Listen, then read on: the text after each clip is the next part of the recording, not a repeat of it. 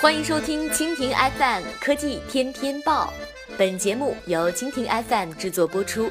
收听更多内容，请收藏订阅本节目或关注蜻蜓 FM 科技频道。苹果播报：中消协听取苹果改进售后报告。二月九号，苹果公司总部派员再次来到中国消费者协会，向中消协介绍了近期改进售后服务的情况。自从二零一六年的十月份，中消协公开查询苹果的部分型号手机存在异常关机的问题后，苹果公司已经采取了为二零一五年九月到十月期间生产的 iPhone 六 S 设备免费更换电池，在 iOS 软件更新中增加诊断功能等一系列的措施。苹果公司介绍，目前没有发现涉及手机安全性的问题。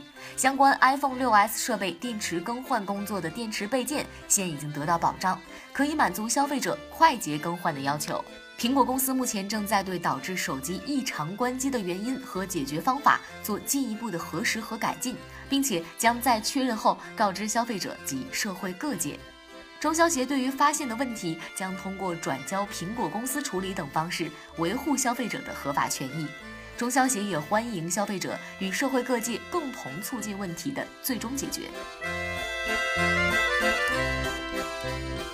好，以上就是今天的科技天天报。收听更多内容，请关注蜻蜓 FM 科技频道。